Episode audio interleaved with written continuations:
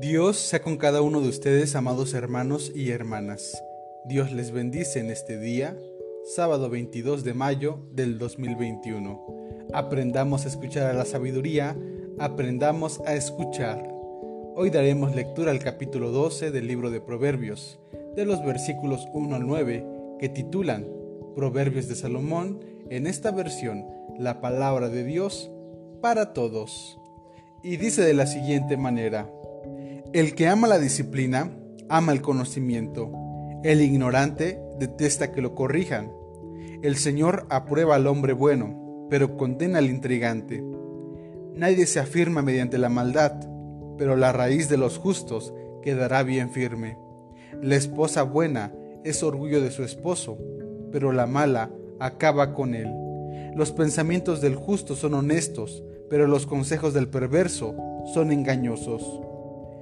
Las palabras del perverso son una emboscada sangrienta, pero las palabras del justo lo ponen a salvo. Los perversos caen y ahí acaban, pero la casa de los justos permanece firme.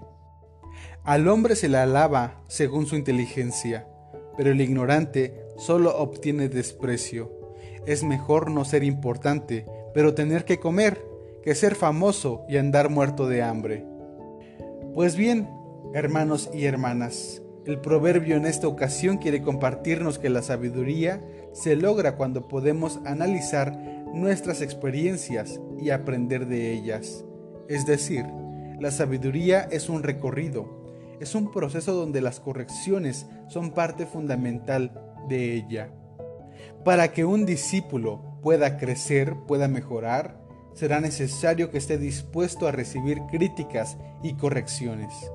De otra manera, el discípulo perderá la oportunidad de superarse a sí mismo y se quedará estancado. Un maestro no perderá el interés de enseñanza si percibe que su alumno o discípulo está gustoso de recibir correcciones, porque sabe que éstas le ayudarán a crecer en muchos sentidos.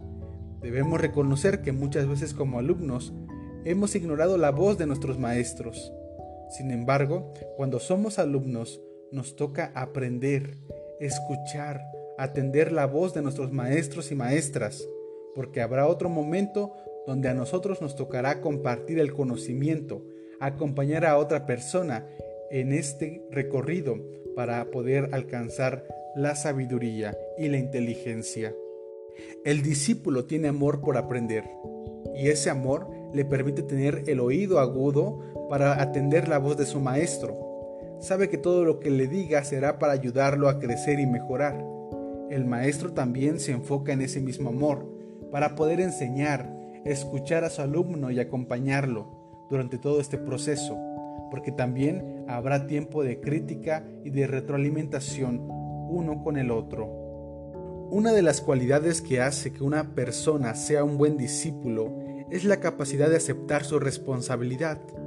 Si el alumno se equivoca, se le corrige, se le enseña, se le instruye, se le acompaña, para que pueda adquirir el conocimiento necesario y aprender de ello.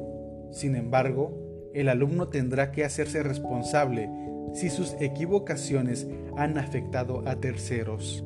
En algún momento de mi vida escuché que en público se le reconocen los triunfos de las personas, pero en privado se corrige para tener un mayor impacto en la vida de los pupilos, de los alumnos o los discípulos.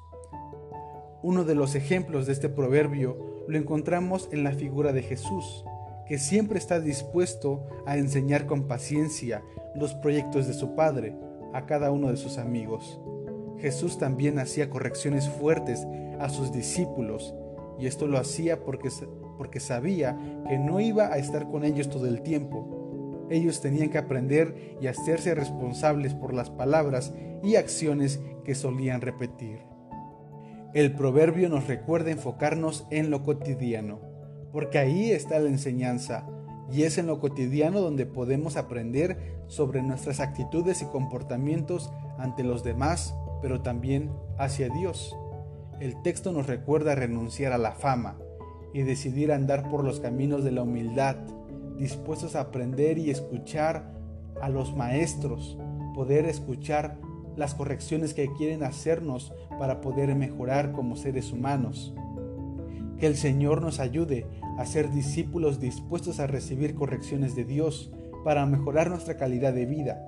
Que estemos dispuestos a ser humildes y aprender a compartir el conocimiento y la sabiduría. Dios sea con cada uno de nosotros, que nos ayude a estar atentos a las correcciones y hacernos responsables por nuestras palabras y conductas. Que el Señor nos ayude a estar siempre dispuestos a escuchar una corrección. Dios nos bendiga, amados hermanos y hermanas. Que tengan un excelente día. Bendiciones.